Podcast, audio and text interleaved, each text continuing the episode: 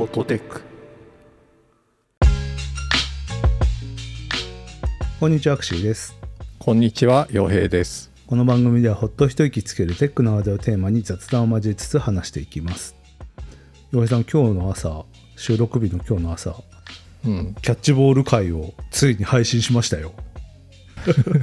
しましたね。意外と好評でしたね。なんかほとんど中身ないですもんねあれ。中身はないですキャッチボールしてるだけっていう回でしたね。中でも話しましたけど、まあ、ただただキャッチボールする回です。あれね、うん。本当はねあのグローブ結構いい音してたじゃないですか。パンパンって。あれちょっとあの串井さんの思い出補正が入ってんじゃないかって思ってるんですよねあれ？僕。全然音してなかった？あれぐらいの音だった気がす本る当ですか？おかしいな。パーンみたいな音ですよね。いやいい音してたと思いましたけどね、えー佐々木朗希って言った後いい球投げてきて、はいはいはい。それがパーンっていい音したんですよ。なるほどな。みじんも収録されてなかったですね。後でちょっと効果音入れてほしいぐらいですよ。パーンって。考えときましょうかね。収録の仕方。裏技すぎるよりキャッチボールに特化した。そうですね。やっぱ合成で入れるし。うん。合成これどんぐり FM だったらぜ絶対合成で入れてきますよ。パンパン。合成はちょっとな。いやーどんぐりならやるでしょうね。まあ我々はやらない。球場で取ってきたすごいいい音をそうそうそう仕そう。かもしれない。やっぱりねあのピンマイクってあの指向性って言って向いている方向の音だけを取るっていうのにすごい特化してるやつなんですよね。そうでしたね。なので喋ってるね人のこう、うん口元に向けてたから口元で話してる声にすごくこう特化して撮ってくれてそれはそれでもちろんいいんですけどうん。あんまりね服のかすれた音とか入んなくてよかったですねあれね。あそうですね。全然大丈夫でしたね。あの周りの雑踏の音とかはちゃんと入ってて雰囲気があっていいなと思いましたね聞いてて。とねこれから私ポッドキャスト業界にキャッチボール収録ブームを巻き起こす必要があるので再来週ですね。うんメディアヌップの佐々木さんと やる予定なので。そうですね。どこで収録したかまで教えてほしいですね。そうですね。うん。ちょっとね多分うちの近くでやると思うんですけど。うん。まあそういう予定があるのでお楽しみにっていうところで。はい。洋平さん今日はですねはい。新しく撮影罪っていうのが新設されたそうなんですよ法律で撮影の罪っていうことですよね。そうです。なるほど。一応2023年内の交付と施行が見込まれてるってやつなんですけどうん。これ何かっていうとですね今まで盗撮とかのまあ犯罪行為ですよね。うん。その時に結構理不尽な状況に今なっていて例えば誰かが盗撮されたとするじゃないですか。はいはい。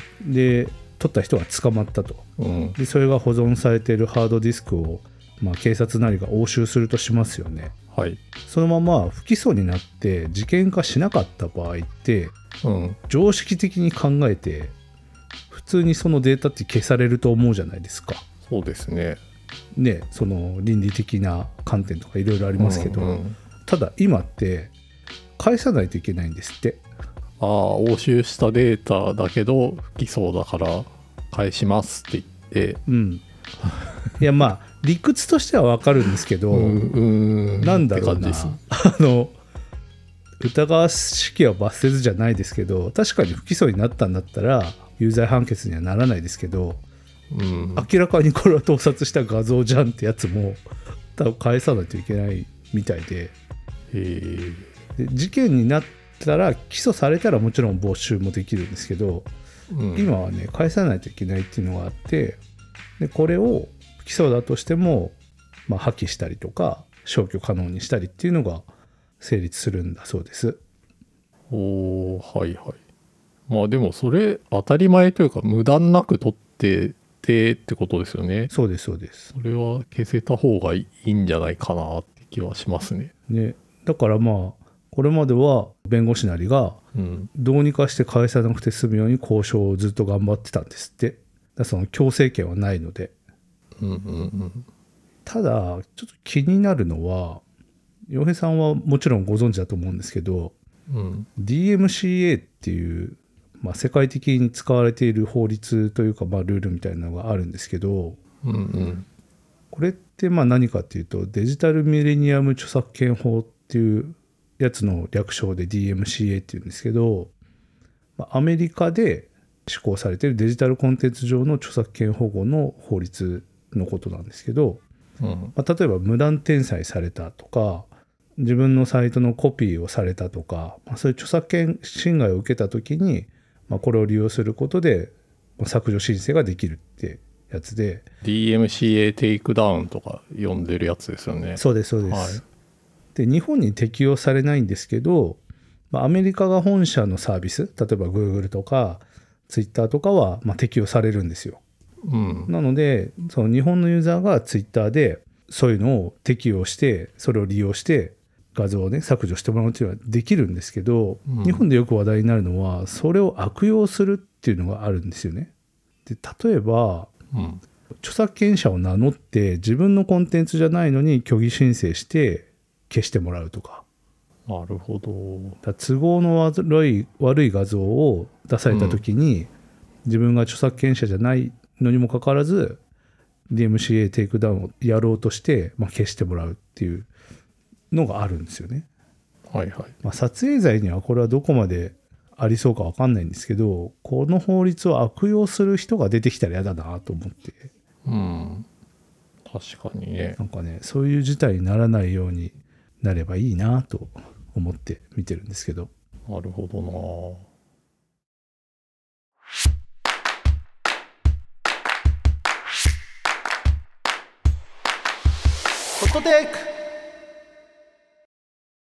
これねどんなことが起きるんでしょうね撮影罪が。やっぱりネット上が主戦場というか、うーんなりそうですよね。そうですよね。うん。パッと思いついたのは盗撮の定義っていろいろあると思うんですけどうん。正当な理由なく撮影されてるとかその許可なく、うんうん。まあ、そのパブリシティ権とかいろいろあるじゃないですか世の中。そうですね。普通に行動を歩いてるんだったら別に勝手に撮ってもいいだろうみたいななんかあるんですけどうん。そういうので例えば撮られたものに対してこれ盗撮じゃねえかみたいな感じで何かの作品を訴えたりとかして。なんかそういうのが、まあ盗撮罪とちょっと直接関係ないかもしれないですけど確かにな。なんかねそういうのまで拡大されると作品作ってる側は大変だよなと。なんかショート動画のドキュメンタリーみたいなやつとか、うんまあちょっとストーリー仕立てのやつとか最近多いですけどああいうやつとかでってことですよね多分ただまあ一般的にちらっと映るぐらいだったら問題ないのかな。ちょっとそこら辺わかんないけど。最近ドキュメンタリーとか見ててもあの撮影同意書にうん。明らかにサインしてない人って全部ぼかし入っててはいはい。すごい大変そうなんですけど。なんか見づらいし、ね、見る方も、顔だけ隠して意味あんのかなみたいなことも思ったりはするんですよね。うん、服装とかわかるじゃないですかその人って。見る人が見れば場所と時間と服装で顔隠れててもなんとなくもう推測できちゃうかもしれないまあ、そういうのをひっくるめて今後どうなっていくのかなっていうのは結構気になるところではあるんですよね。なるほどなでもこれはやっぱすごい社会的なニーズが高まってたから新設しようっていう話になったんですよね多分そうですね。ちなみに今回その撮影罪以外も一緒に新しくその盗撮を取り締まる法律が一気に可決されてえ撮影罪はああごめんなさいこれ明確に定義されてました。性的部位や下着などの盗撮不同意での性交等の撮影が対象なんですって。ああそうそりゃそりゃやった方がいいな。ー、なるほど。あとは提供罪は盗撮画像を他人に提供ああこれ勝手に売っちゃったりするやつですかね。花あげたり売ったり。あとは公然陳列罪、えー盗撮画像をネット上にアップ。なるほどね。わいせつ物陳列罪は普通に道端で良くないことをしたらいきなり捕まるやつだけどこれはネットに画像を上げただけでダメなんだ。えー。はいはい。えー次は保管罪。提供目的で盗撮画像を保管してはいけないあーいつか売ろうと思って持っておくとダメ。なかなか判断が難しそうですけどそういう感じなんだ。ですよね。売るかどうかの判断。どういう意思を持っていたかみたいなことなのかこれは何だろうな。いやこれはちょっと相当広いから無理やりここここで引っ掛けてこう余罪を洗い出すためのなんか 罠な気がするけど罠というか。まあでもねはいこうやはいって制度がどんどん整備されていくのはいいことですね。まあそうですよねだってこんだけカメラがねカメラにさらされて生きてるとこういうのは整備し直さないとやっぱりいけないだろうなとは思いますねだって全員のポケットにカメラが入っていて道端にはね監視カメラがもう死ぬほどついているわけじゃないですか。そうですねまあね、こういうのはちょっと整備されていくといいですね本当に。ねカメラも目だけじゃないですからね。頭脳がついてる目だから。ね顔を認識してきますからね。そうですよ。うん。精度もすごいですからね今。すごいと思あの子供の運動会の写真をこの間買ったんですけどうはいはい。また精度上がってましたよ。前より。マスクしてるのバンバンサジェストしてきましたもん。すごい。合ってんの？それがまた。すげえと思って。大したもんだと思って目元だけでもうちょっと分かるようになってるんだ。でもね買わなかったです。だって目元だけだもんね。目元だけなのと写真なんですよ。変えるのが。データじゃないんですよ。あなるほどね。データを売ってくれ。うちの子やと思って。確かに。うん。まあでもねあれも難しいですよ。他のね子供のうん。写真変えちゃうわけですから。取り扱いが難しいデータではありますね。そう。やっぱりね同じ学校に通っている親であるという前提ではありますけどうん。それでもね結構いますから500人以上いるはずですからね。500人もいないかな。まあでも親も含めてだったら1000人以上がよくわかんないけど子供の写真を変える状況に常にあるっていうのはちょっと怖いですよね。もちろん変な写真はないですけど。うんうちの子ですってこう 他んちのねその子供を登録してやったらその子だけの写真とかバーって選べるわけですから。ちょっと怖いですよね。デジタルデータはやっぱ扱いが難しいですうね、ん。まあそうまあ買った写真をね あのスキャンしちゃえばまあデータ化はできますけどなかなか難しいもんですね